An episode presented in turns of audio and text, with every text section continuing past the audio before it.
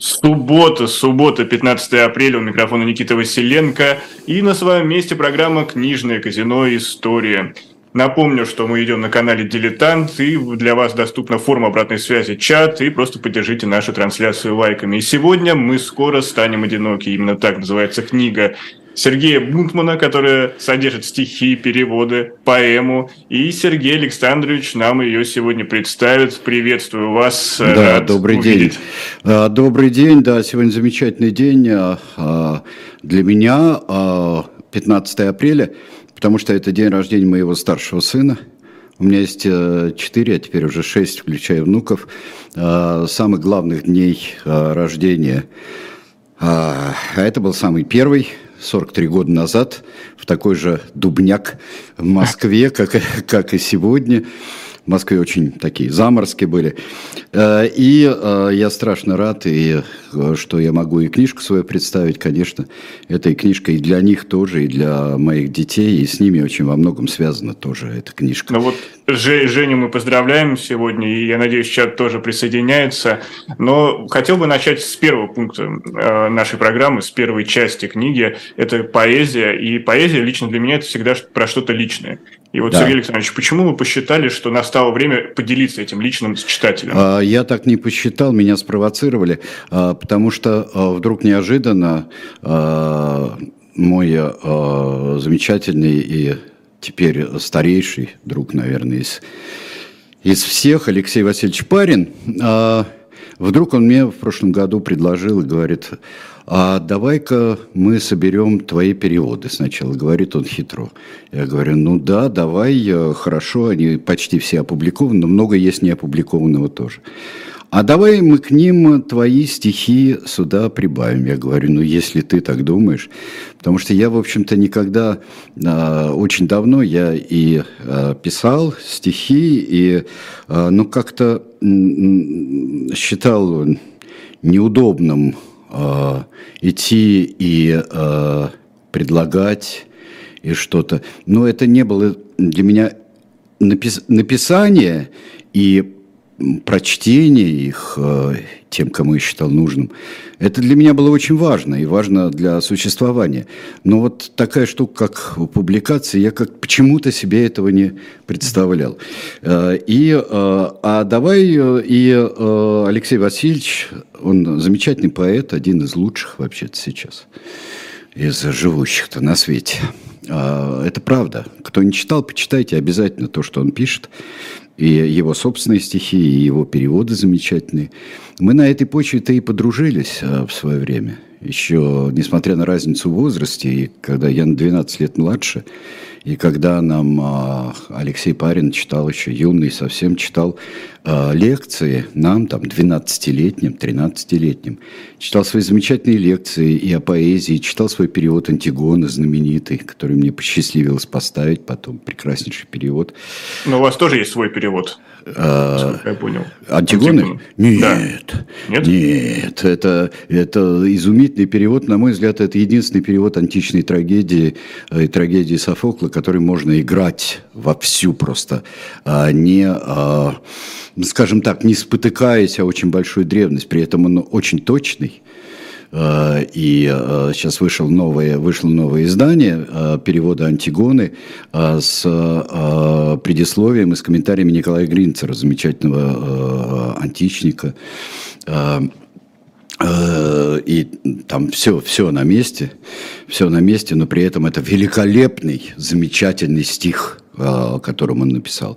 Ну вот и, и предложил напечатать вот от Марка в сторону от Марка в сторону тоже мы... И это для меня был нежданная, нечаянная радость и нежданный подарок для меня. Ну, признайтесь честно, долго отвергали это предложение? Нет. Нескромно отвечает Сергей Александрович. Я абсолютно нескромно отвечаю, секунд пять, наверное, для того, чтобы мне подавить как-то а, удивление и такой вот неожиданность. Я уже а, как-то смирился с мыслью, что это так останется на усмотрение кого угодно. А, но действительно это для, для меня очень важное событие, потому что это, э, как вы понимаете, это, это не хобби, не увлечение, и не так на досуге, знаете, написать стихотворные тосты на день рождения или что-нибудь в этом роде, там, сплести что-то такое.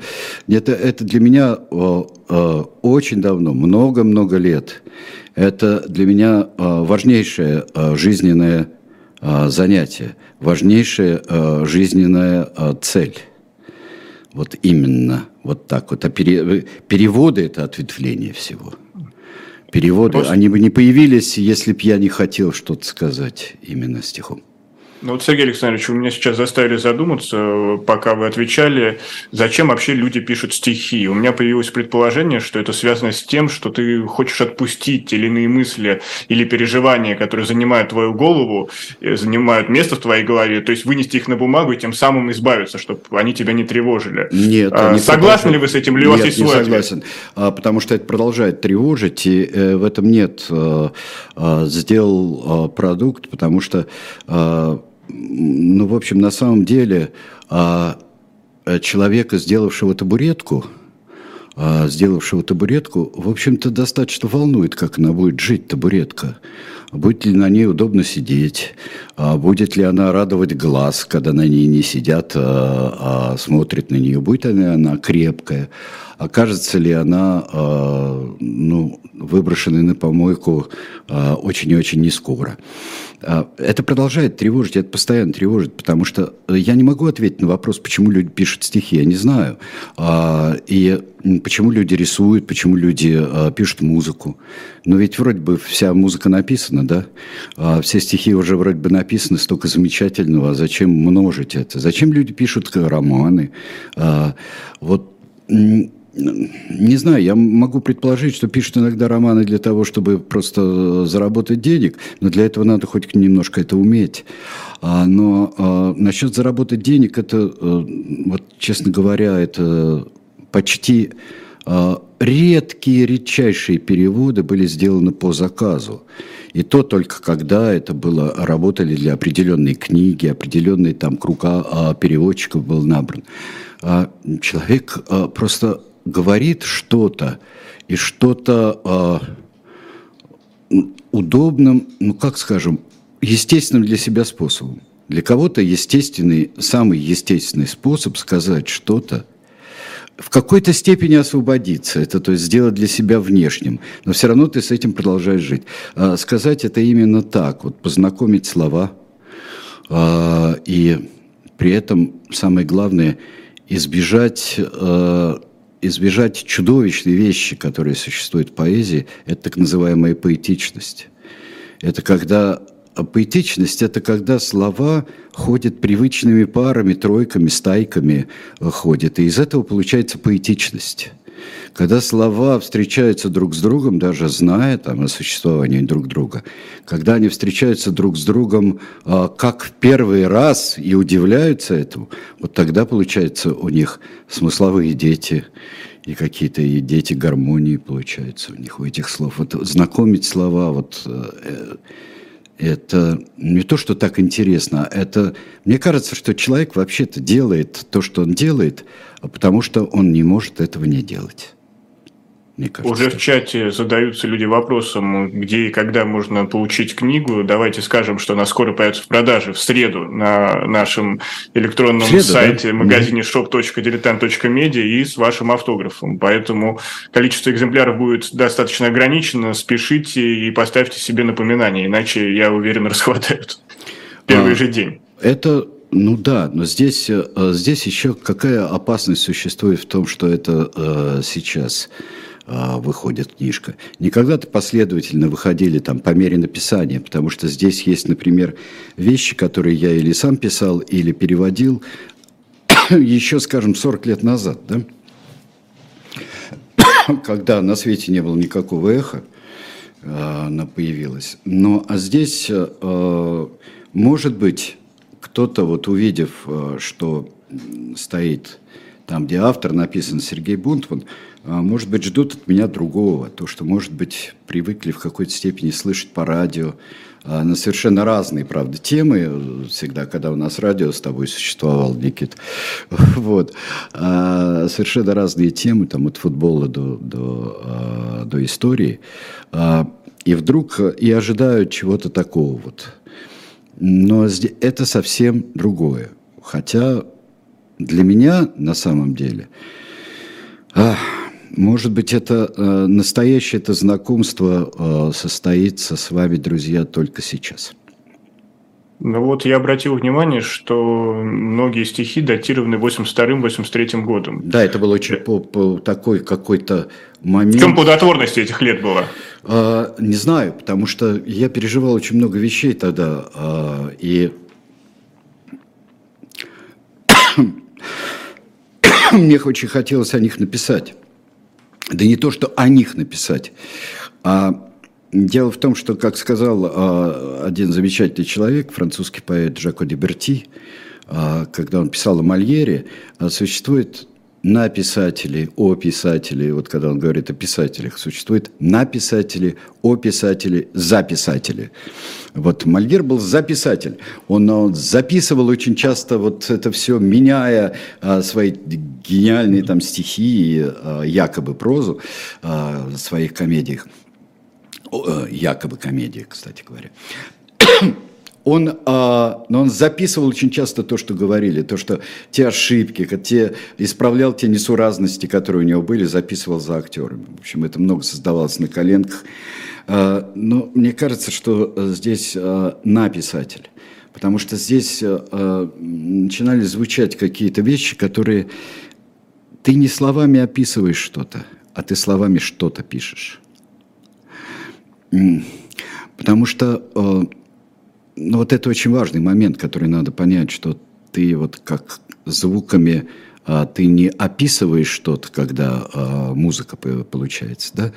Ты не описываешь что-то там. Рассвет над Москвой рекой, это неправда, что это просто так называется. А ты именно этот рассвет пишешь звуками, а не описываешь. А, вот это очень важно было понять. 82-83 год – это интересные такие годы.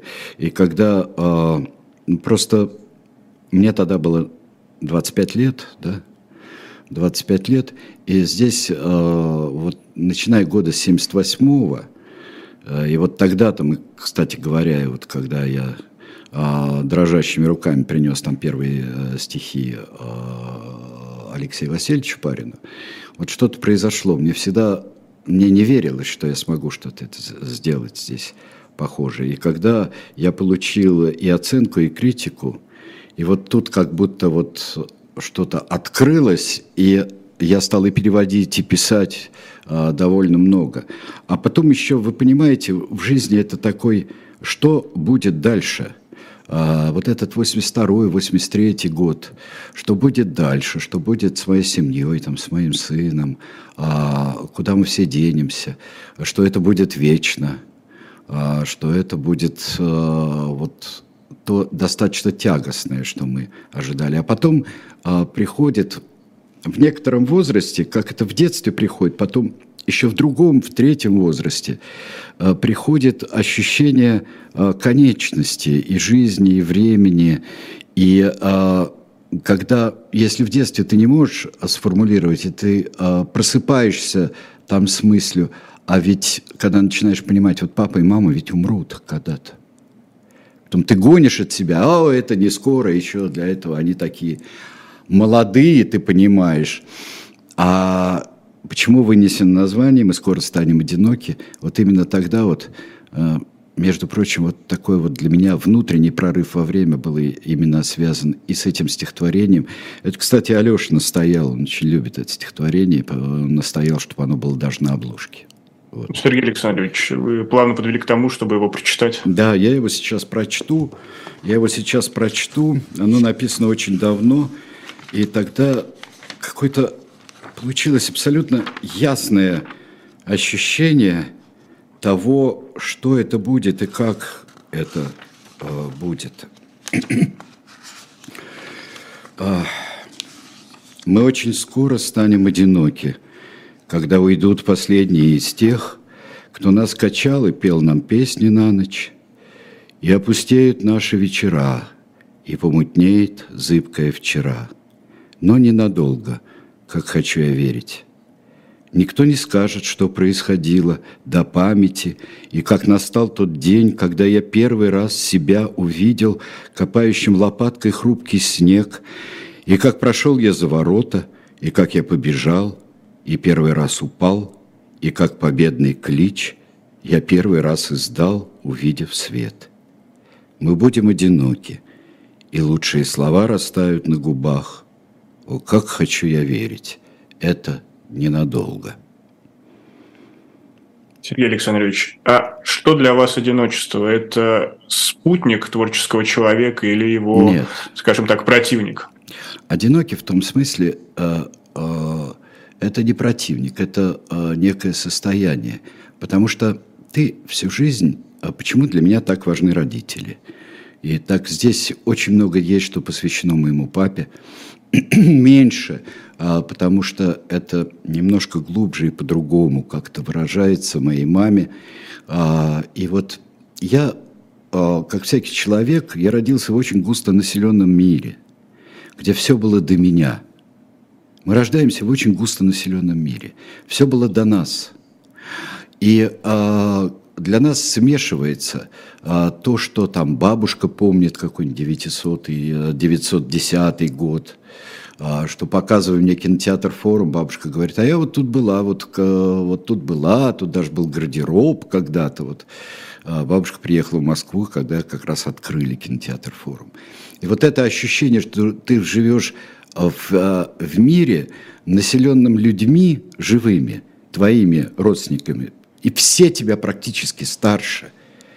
И все могут идти о тебе рассказать, и о себе рассказать. А сейчас мы э, переж, переживаем, я, например, переживаю, сколько я всего не недорасспрашивал.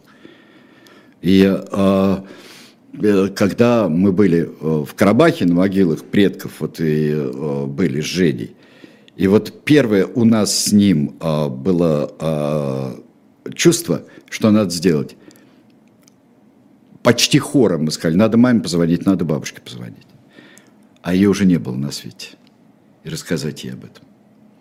Вот это очень, это, вот одиночество, это такое ощущение – одиночество – это ощущение. А, Сергей Александрович, вас все знают как франкофила, знатока французской культуры в высшей степени, скажем даже так. Но при этом, когда я читал ваши стихотворения, у меня сложилось впечатление, что на вас больше повлияла английская поэзия. И у меня, например, эхом в голове звучал голос Шона Коннери, читающего э, песню Beatles «In My Life» своим а, этим это одна из бархатным моих, голосом. Это одна из моих вообще любимых записей, э, записей Шона Коннери со своим еще шотландским акцентом.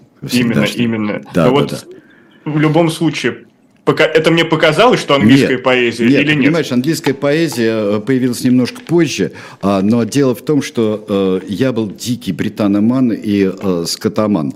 А, то есть Шотландия для меня это угу. какой-то вот был с самого раннего детства когда э, я прочел, есть, кстати, Женина очень любопытная запись детская. Женя, как и я, э, с детства страшно любил, э, например, «Вереск и вымет» Стивенсона Маршака. И Женя читает вот а, с таким вот серьезным, вообще серьезной интонацией, читает вересковый мед. Вот а вот все он читает, не все буквы, звуки выговаривает, но читает вот это. Для меня это было очень важно, когда я потом э, столкнулся со Стивенсоном. Э, я, вот с Алешей я не совсем согласен, что э, именно из-за любви Шотландии я, например, переводил Стивенсона, его изумительную балладу «Тикондерога» здесь вот в книжке есть, она впервые опубликована в этой книжке. Mm-hmm.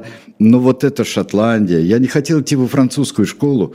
А, вот потом я понял, что Франция – это старая союзница Шотландии. Потом я полюбил и, и французский, и узнал все. А, но вот не знаю, вот когда э, потом я переводил английскую поэзию, я не решался очень долго переводить английскую поэзию, но потом стал вот, э, и когда в «Московском рабочем» стали выходить э, книги и средневековые, и 17-18 век, и тогда я очень полюбил ее, и э, для меня она очень важна. Но тут дело не в языке, наверное, а дело в личностях – Потому что я не могу сказать, что э, все там французские поэты для меня важны. Для меня важен Антонен Арто, для меня важен Жан Кокто, Жерар Дунерваль для меня э, важен невероятно. А среди тех, кто писал по-английски, э, конечно, я открыл, переводя, можно сказать, такого э, великолепного поэта, как Лендер. Э, я э, открыл для себя Мередита.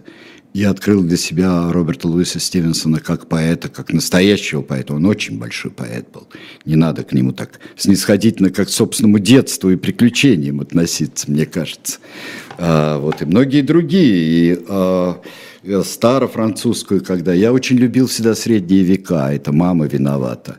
А, мама и папа, но здесь мама играла первую скрипку, поскольку мама моя по образованию историк-медиевист, ученица Сергея Даниловича Сказкина.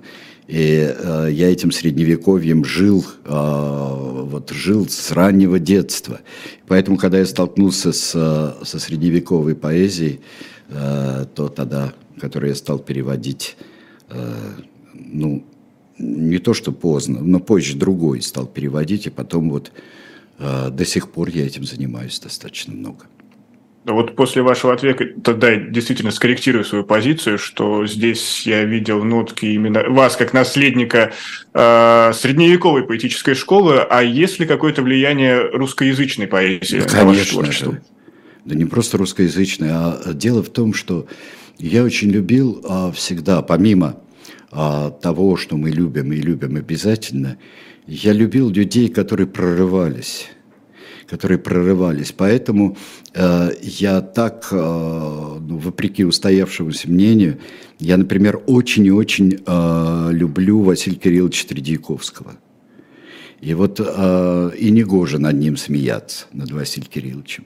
Это был очень большой поэт, и прорыв он э, осуществил невероятный. А, и когда я смотрел, а, что до него, и русскую силабику, вот не будь русской силабикой, не было бы никаких средних веков для меня. Вот не было бы русской силабикой, такой, как а, Семен Полоцкий, как ранний Тредьяковский, как Сильвестр Медведев, например. И русские вирши – это замечательно. Что вот вообще, что такое влияние поэзии? Ты живешь ведь все время в русской поэзии. Э, ты же живешь в поэзии твоего языка, и твой язык, который ты любишь, и которым ты э, владеешь, а хочешь владеть еще лучше, и э, он владеет тобой, и ты с ним живешь. И э, перевод – это ведь э, делать фактом русской поэзии. Это пе, э, рассказать то же самое и сыграть в это, но сыграть по-русски – и поэтому ты э, приходишь, тебе, например, э, что-то перевести тебе надо, и перевести на русский язык, то ты не можешь этого сделать впрямую, и никогда нельзя переводить слова, никогда нельзя переводить отдельную строчку или отдельное стихотворение, ты переводишь всего автора. И ты уже знаешь, где ты компенсируешь, где ты, где ты перепридумаешь, но у тебя не покидает ощущение, что будь там Жан Кокто э, носителем русского языка, а, что будь он русский, вот он бы в, там, в таком-то и таком-то стихотворении он бы так сказал. Может быть, тебя поправил, дал бы тебе подзатыльник, а, конечно, но что-нибудь в этом роде он обязательно а, бы сказал. Конечно, как можно находиться в русском языке без русской поэзии? Настоящей. Ну вот, видите, у меня небольшие впечатления сложились, что, опять же, русская поэзия, она как бы как, как будто шла вместе с вами параллельно. Ну, конечно, нет, она, она просто... Э, дело в том, что русская вот от перевода, когда ты... Э, ведь э, переводы привнесли в русскую поэзию масса и жанров, и размеров.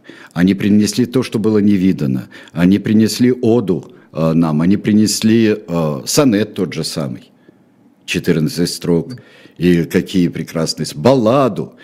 Э, я помню, кстати говоря, одна из первых лекций была Алексея Парина э, для нас. Это баллада. Что такое баллада? И на примере русской баллады, баллады дивного Алексея Константиновича Толстого. Боже мой, ну вот какой как. же это был восторг. А следующие итальянские стихи Блока были. И это все так, любовь на всю жизнь. Вот. Здесь мы сделаем небольшую паузу. Я напомню, что это программа «Книжное казино истории». Сегодня Сергей Бунтман представляет свою книгу «Мы скоро станем одиноки». Оставайтесь с нами, мы совсем скоро вернемся.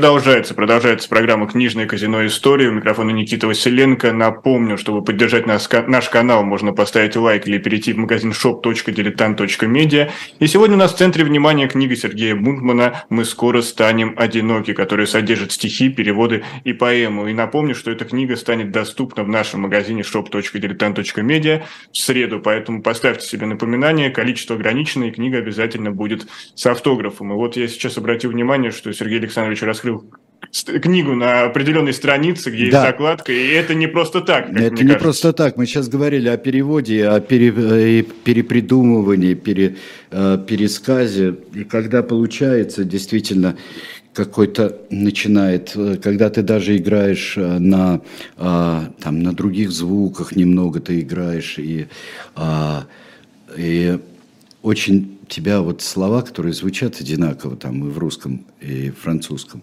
и вот а, они становятся камнем преткновения вот в твоем, но, и, а, но очень хочется, чтобы там было это звукосочетание, чтобы там был этот смысл, потому что он очень нужен. Я из Жана Кокто прочту из а, распева его одно стихотворение, которое я очень люблю. «Подруга лживая и неживая – какой же коридор, в какой же коридор ты, засыпая, крадешься, будто вор. Я вижу, как лица глухие стены преодолела ты, Оставив мне клочки кудрявой пены, обводы красоты. Я жму твою ладонь, твою целую щеку, но ты недвижный труп. Ты вышла из себя так тихо, так высоко, поверх каминных труб и рядом здесь, а рядом стихотворение маленькое, вдруг такое. У ложи любви я прошу передышки, в тени отдохнем, поболтаем, пусть ступни невинные гордо останутся в стойле, как сонные кони. Они на шею друг другу положат усталые морды. Я очень люблю это. Вот а, а, то, что и я, когда у нас шла речь о собрании сочинений Жанна Кокто, э, мы, конечно, решили, что будем переводить э, целыми кусками, целыми циклами каждый. И то, что я сказал сразу, что я буду планшон делать, распев, я буду Жанна Кокто делать, и Ангел Эртебис тоже буду делать обязательно, потому что здесь ты можешь взять нормальное дыхание. А вот о том, что э, какой-нибудь 15 век может быть дико актуален, э, и прям, ой, как сейчас написано, да? Жан Мишино э, написал э, в свое время «Ронда немых». Кто должен говорить, молчит, у истины приглупый вид, и день забыт, когда благие были правы. Добру позор, пороку слава, Такие нравы, сеньоры, ваш позорят щит. Кто льстил великим, ныне сыт, Обильно золотом покрыт и знаменит. Где ж на него найти управу? Кто должен говорить, молчит. Ногими Матерь нас родит, Нам лишь Господь благоволит. Весь мир открыт Его очам, поверьте право. Граф, папа, князь любой державы Во злобе правы Лишь потому, что благо спит. Кто должен говорить, молчит. Вот Жан Сергей... Мишино написал во второй половине. Сергей Александрович, а как вы подбирались к тому или иному произведению? Потому что, насколько я увидел, у вас представлены переводы действительно от средних веков и буквально до наших дней, ну, как минимум, да. 20 век присутствует. Да, да. А по какому принципу они вами во время той еще работы подбирались переводческой? Не, ты знаешь, никогда, не, естественно, не последовательно. А, и а, вот, например, я переводил Антоне Нарто, своего любимого, тоже одного из самых любимых. Жесткий, странный, сумасшедший, красавец в молодости, великолепный актер. Он Марата играл в «Наполеоне» Абеля Ганса. А потом беззубый старик, сорока с чем-то лет после «Сумасшедшего дома». Гигантское собрание сочинений все расшифровали. А странный человек, я его переводил, и а, вдруг после этих переводов, ну, меня пригласили в книгу «Поэзия Плеяды», 16 век, Рансарм, а, а, здесь были и другие.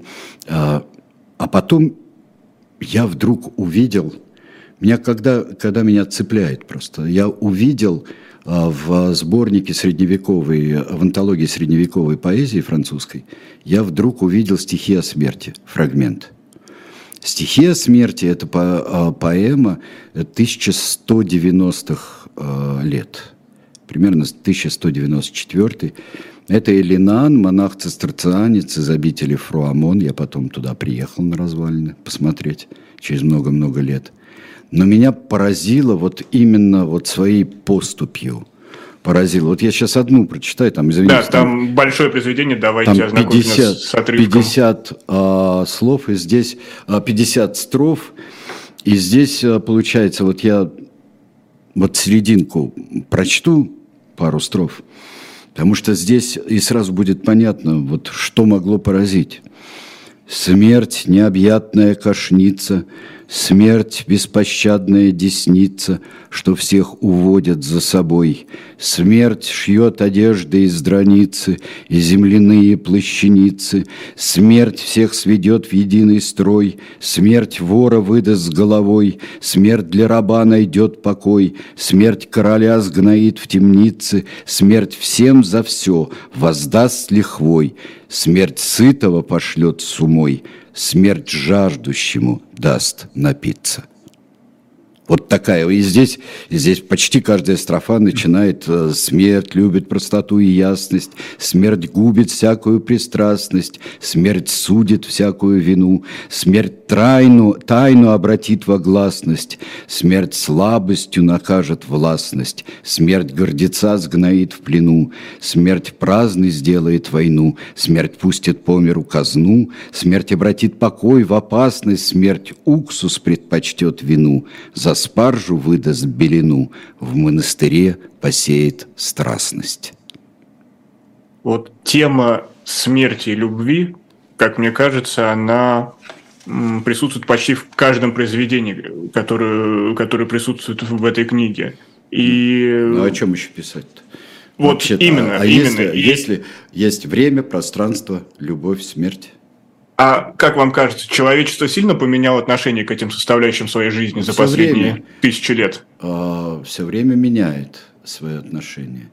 Но была бы смерть даже вот такая, как э, вот у Элинана из Фруамона, вот это э, всепобеждающее, косящее косой, как Сатурн с часами, вот время. А, и, или она в виде смерть, такая, как у Жана Кукто э, в его э, фильмах в исполнении Марии Казарес, но она все равно становится смерть. Смерть – окончание или переход куда-то. смерть, как если идти по любимому Толкину, что и Луватер измыслил для людей смерть, это был его подарок. Не были бы люди такими страстными и спешащими, если бы они были бессмертны. Вот поэтому, конечно, изменились представления, но это дело историков. Но каждый... А вот лично для вас, что такое любовь и смерть? А, ну, Эрос и Танатос, да, они очень сильно связаны. Э, они очень сильно связаны. И а, когда не, не зря, а вот, может быть, самый, одной из самых главных историй в моей жизни, а, история, связанная с любовью прежде всего, она, этот цикл назван «Curriculum Mortis», а, как есть «Curriculum Vitae», да, биография твоя, течение жизни а это течение смерти. И это расставание, умирание. А, а, и это ты вообще начинаешь новую жизнь, когда ты начинаешь любить человека. И это тоже какой-то переход. И это вовсе не кокетство. Есть и страх, есть и понимание какое-то, есть и неизбежность, есть ощущение его, и грозное, и с другой стороны, требующее осмысления для себя просто. Вот, вот здесь, вот, например, вот это ведь о том же. Вот смотри, вот стихотворение есть 82 -го года тоже. Угу. «Войдешь и чувствуешь, шевелится цемент, и запах извести все резче и удушливее. И ступишь шаг, и скрипнет шов плиты, и серый луч застынет зыбким конусом. Сырое время кружится, клубится по полу, и чьих-то рук следы, и отзвуки подошв замкнули воздух. Глухим забралом черных куполов. О том же самом. О том же. Конечно. Тем временем я не, не совсем забыл про чат, я постоянно за ним слежу, и, например, Да-да. А, пользователь OPI э, по одному из предыдущих произведений пишет э, свое замечание, что кто должен говорить, молчит. Нет, сейчас совсем не так. Стоит звон со всех сторон. Вот OPI э, именно так замечает. OPI а, абсолютно прав. Звон со всех сторон. А кто должен говорить, молчит. Вот кому, а вот... бы, кому бы действительно надо сказать. И э, действительно, некоторые просто не могут сказать, потому что их нет с нами, потому что они умерли уже давно. Как мне бы хотелось услышать исторический голос Натана Яковлевича Эдельмана сейчас. Голос Андрея Дмитриевича Сахарова мне бы хотелось услышать. Такой странный, а, тонкий и всепроникающий, как он говорил на съезде. Мне бы очень хотелось услышать голос сегодня, как раз накануне православной Пасхи, а, услышать голос отца Александра Меня. Вот мы слышим его только вот как в записи или где-то еще там. Ну и Я... даже то, что мы слышим в записи, это всегда как будто в нерв времени. Конечно, да. А, но вот а, когда писал Мишино «Кто должен говорить, молчит», вот это означает, что вот в этом белом шуме, который нас окружает, и постоянной болтовни по поводу и без повода, и на все темы, э, и все во всем специалисты – что меня ужасно страшит. И э, я всегда стесняюсь, если я, я действительно, я не то, что хочу доказать, что вот какую-то вещь, которую я говорю, может быть, далекую от того, что известный от моей специальности, что я э, прочитал, как мне Саша Минкин говорит, ну я же прочитал столько всегда. И говорили другие, вот почему не верит, я же прочитал столько еще, Валер Ширяев мне говорил. Я же, э, есть э, такая степень доверия. Между прочим, вот про эту книжку, которая наверняка э, вот э, не будет там ничем, это будет достаточно такого камерного э, значения книжка эта. А здесь тоже проблема доверия. Вот кто, э, кто пойдет, вот кто пойдет, вот войдет в эту книжку и пойдет с доверием, ему может не понравиться большинство или там что-то, за что-то он зацепится. Особенно в той вещи, которая называется «от марк в сторону». Пойдет, но если он хоть чуть-чуть поверит, что, э, что вот это все не зря, не просто так, да, он может на середине там закрыть или на первой четверти. Но вот главное пойти. И поэтому я всегда говорил, и в этом нет никакой там гордыни, что я бы очень хотел 10, там, 15 сотрудников здесь, здесь, чем невнимательных читателей, которые просто будут так вот проглядывать это дело. Да, еще. А вот я поделюсь своим опытом, скажу, что я начал читать книжку с обратной стороны, Нет, начал да. с авторских комментариев, перешел к поэме, потом к переводам, потом к стихам, и потом к предисловию Алексея Парина, где он буквально сделал вывод из всего прочитанного за меня. Это получился очень такой необычный эксперимент. У нас еще один есть вопрос, буквально да, профессиональный. Пожалуйста. Людмила Токарева спрашивает о иллюстрации на обложке книги. Почему э, францисканец на скамеечке и истинный монах ведь никогда не одинок? А, Именно этот нет. подтекст закладывался? На самом деле нет. Это не истинный монах, и э, он может оказаться францисканцем в силу своего капюшона и э, такой серого своего одеяния. Э, это на самом деле это аркан-отшельник из колоды Марсельского Таро. То есть я нарисовал колоду, всю колоду Марсельского Таро в свое время сделал это, а, перевел в вектор. Это существует, и даже вот это был подарок мне, другой подарок а, в количестве 80 экземпляров. Эта колода была напечатана а, теми, кто умеет печатать карты.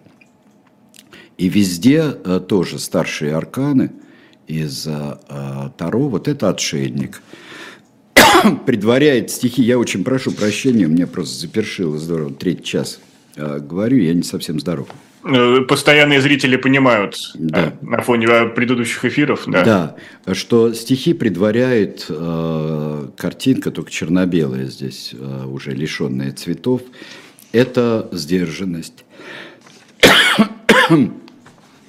У переводов это картинка – который называется, это аркан, который называется «Мир». У э, поэмы это «Maison Dieu», такая рассеченная, обрушившаяся башня. Вот и у комментариев э, человек, несущий э, весы правосудия, и за ним волочится меч правосудия. Это действительно правосудие. Вот аркан из колоды Таро, который я нарисовал несколько лет назад. То есть это мои все рисунки.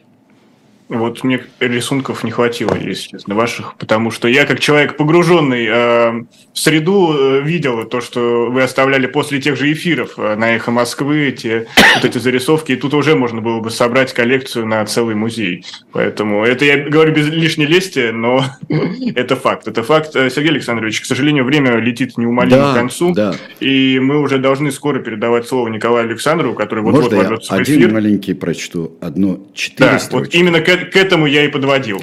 Я прочту четыре строчки, которые завершают все, потому что э, стихи не обязательно должны быть длинные, объемистые. Привет, Коля. А, вот. Должны... Сергей Александрович, привет. вас. А, и я, а, я сейчас прочту вот этот маленький кусочек, которым завершается все. И он посвящен, естественно, моему отцу. Вот сейчас я найду его. Вот, все. У меня заложено, Сереж. У тебя заложено, да? Да. Ну смотри, вот он, маленький стишок. Мы с папой... Это 62 страниц. Все, сказал бы сразу. Сон. Мы с папой все-таки поехали в Париж и поселились под изломом крыш и вышли, приодевшись поутру, к Атосу в гости. Улица Феру короткая, как жизнь. Вот. Спасибо, друзья, большое. Если кто-то почитает книжку, вот, я буду очень рад. Я напомню, что она появится в продаже в shop.diletant.media в эту среду, поэтому ставьте колокольчики о напоминании и следите за появлением. Обязательно с автографом Сергея Бунтмана. Ну, Николай, Сережа, не, не, не, не, не отключайте, пожалуйста. Нет, да. просто мне хочется продолжить этот разговор, а, поскольку ну, огромное количество тем, а, таких совершенно невероятных, ну, начиная с э, каких-то дат, вот передача началась с поздравлений э, Жене Бухману, а, и, и действительно мы в таком окружении каких-то важных э, дат и дней. 13 апреля был день рождения Михаила Леоновича Гаспарова совершенно удивительного филолога, переводчика. И, кстати, античная тема сегодня тоже звучала, Антигону уже упоминали. Да. А, Михаил Леон был ну, совершенно удивительным в этом смысле человеком. Это соединение переводческой, филологической деятельности э, с э, деятельностью поэтической. Да, каким образом, вот почему стесняется человек? Э, Семенович Рубинштейн э, написал, написал э, вот сразу после смерти Михаила Леоновича замечательное эссе, где он говорил о, если угодно, особенной застенчивости Михаила Леоновича, который никогда свое это огромное знание не афишировал. А, и как будто всегда отстраненно смотрел, собственно, на творчество оригинальное, всегда соблюдал эту дистанцию между филологом и исследователем, да, и человеком, который пишет стихи. И эта застенчивость постоянно в нем чувствовалась. И, конечно же, а, Рубинштейн э, прав, когда пишет, что Михаил Иванович Гаспаров, помимо того, что был великим филологом, был еще и великим актером, потому что в этих его выступлениях э, не было никакого менторства, да, а, а всегда чувствовалась, вот да, действительно, эта застенчивость, да, которая только, только подчеркивала его необыкновенно глубокие знания. А, это совершенно удивительная тема русского языка в переводах и просто. Вот что это, собственно, такое? Никита вот спросил связь Сережных стихотворений с русской поэтической традицией. Э, с Сергеем Александровичем Э, на протяжении лет говорили о русской силабике и о Василии Кирилловиче да. Тредяковском и о других. Да, да, да. А, а я вспоминаю вот один, вот если говорить о переводе, о том, что, собственно, такое язык, как, как инструмент, как оригинальный язык перевода. А, теперь уже достаточно давно. Я был в Иерусалиме а, в гостях у замечательного человека Минахима Еглома. Он комментировал очень многие книжки, которые издавал издательство Гешарим «Мосты культуры» и другие. Я был у него на уроке, э, где небольшая группа людей вчитывалась в священные тексты, Талмуд и Загар, одна из главных каббалистических книг. Специально для меня давали небольшое переб... это было, было чтение еженедельное отрывочков из этих книг. Специально для меня делали перевод с иврита и арамейского языка. И э, понятно, ну, если представить себе, что такое Талмуд, это же комментарий к священному тексту. Это, по сути дела, на, начало филологии. И в один из моментов э, Минайфинг обращаясь, собственно, к слушателям своим, э, когда они разбирали одну из глав Талмуда, прокомментированную, разумеется, неоднократно, да, э, он спросил, ну хорошо, но а что мы можем привнести э, э, в, к этим, в эти комментарии? Э, поскольку их уже достаточно много. И сам ответил, спустя вот нек, не, паузу, некоторое молчание, он ответил «язык». Потому что каждый язык – это еще смысл, это накопление смысла, поэтому он драгоценен. Его никоим образом не, нельзя уничтожить, потому что он существует в ряду других языков. И понятно, что и мы живем среди самых разных языков. Еще одна тема, мне просто очень хочется э, э, э, вот Сережа сказал, действительно, о чем еще писать. Кроме, кроме как о любви и смерти. И каким образом эти интонации 18 века оживают спустя 100-200 лет. И, ну вот, например, сонет Вячеслава Иванова, один из моих любимых это из поэмы «Спор», поэма в сонетах. А, а, диалог со, это же разговор со смертью. Мне смерть в ответ. Клянусь твоим оболом, что ты мне дашь. Не лгут уста мои. Я, я страстно жил тебе. Мои струи и бог пчела язвит моим уколом. Здесь весь строй, я не буду читать весь mm-hmm. персонаж, он совершенно удивителен, да, но э, важен здесь финал. Э, а жертвой месть убийцу побеждает, так страждет страсть единая дробя. Мой мирный меч любовь освобождает. Мой мирный меч любовь освобождает. Это, э, это, это, это говорит смерть в в э, Ивановском сонете. И действительно, в, ну, вот, в Сережиной книге ну, настолько много всего, что я даже ни, ничего не, не, не успею сейчас сказать, потому что я взял, я думал, чем мне приветствует э, Сергей Александрович. У меня немного живых книг, которые мне хотелось, хотелось показать с тобой. А, ну вот, например, небольшая книжка, да, Стамбул. В русском переводе Орхан Памук. Стамбул, город воспоминаний. Почему это важно? Эта книжка, как вы помните, открывается с размышления, одной из лучших в мировой литературе, я считаю, размышление о «я». Не знаю, помнишь ты, Сережа, или нет. Вот «я».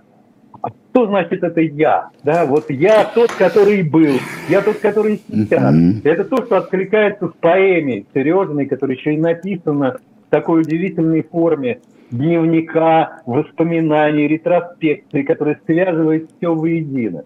И еще одну, с этим мне книжку хочется показать. Э, я думаю, Сергей Александрович знает прекрасно. Это Поль Валерий. Угу. А, и а, собрание Плеядовское его, да? собрание, да. Да, Плеядовское собрание Поля Валерий. Среди э, многих текстов, которые здесь есть, здесь есть еще один текст, любимый и сейчас очень важный для меня. И, кстати, поэтому почему я, собственно, об этом говорю. Это меланж это дневник, который специально полем Валерий был построен не хронологически, да, а где вот это «я» из разных времен, да, как будто собирается воедино. И это совершенно удивительный текст, который состоит из небольших отрывков, небольших фрагментов, небольших воспоминаний, а, которые намеренно вроде бы соединены в э, такую общую массу. И из-за этого а, ну, структурированную, разумеется, как у всего, всего поля Валерий. Да, там нет никакой случайной композиции. Нет, нет, а, нет, она нет жестко, никогда. Да, да, да, да, да, она жестко продуманная, да, но из-за этого получается совершенно невероятный объем.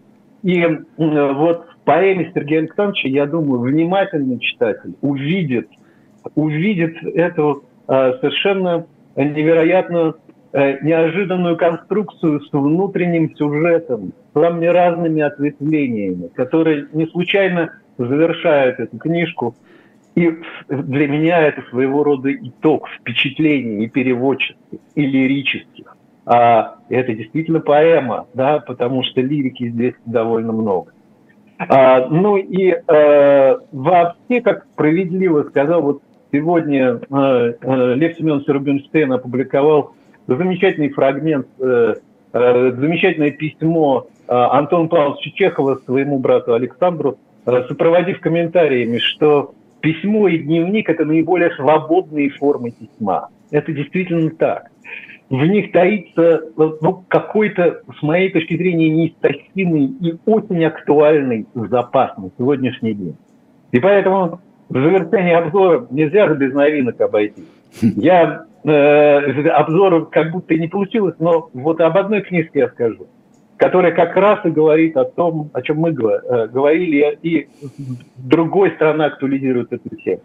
Это книжка, которая вышла э, в издательстве Ивана Лимбаха в Петербурге. Симона Тридер «Наши русские годы», вывезенные в СССР семьи немецких специалистов. Это операция Суавиахим 1946 э, года, когда тысячи немцев были перевезены в Советский Союз. Но что здесь важно? Эта книга написана по материнскому дневнику Симоны Тиндера. Она попыталась и по записям, которые были сделаны уже после. Вот разные голоса свидетелей, плюс дневник матери, а, делает эту книжку совершенно удивительной, как живое свидетельство. И позволяет свободно вести повествование, потому что здесь и свидетельство, дневники были запрещено вести, но тем не менее мать э, сохранила эти дневники. Поздние дневники, собственное отношение дочери к матери, попытка понять эту историю. Вот это все делает книжку совершенно удивительней. Еще раз напомню ее название. А, Симона Тридер «Наши русские годы», издательство Ивана Лимбаха, Санкт-Петербург. Может быть, еще несколько слов, я уже в следующий раз об этом скажу. Сережа, еще раз поздравляю. Спасибо. Совершенно Спасибо, замечательная книга. Спасибо, ребят. Спасибо, Коля. Николай Александров, Сергей Бунман и Никита Василенко. Это была программа «Книжное казино». До новых встреч и берегите себя. Спасибо. Всем до свидания.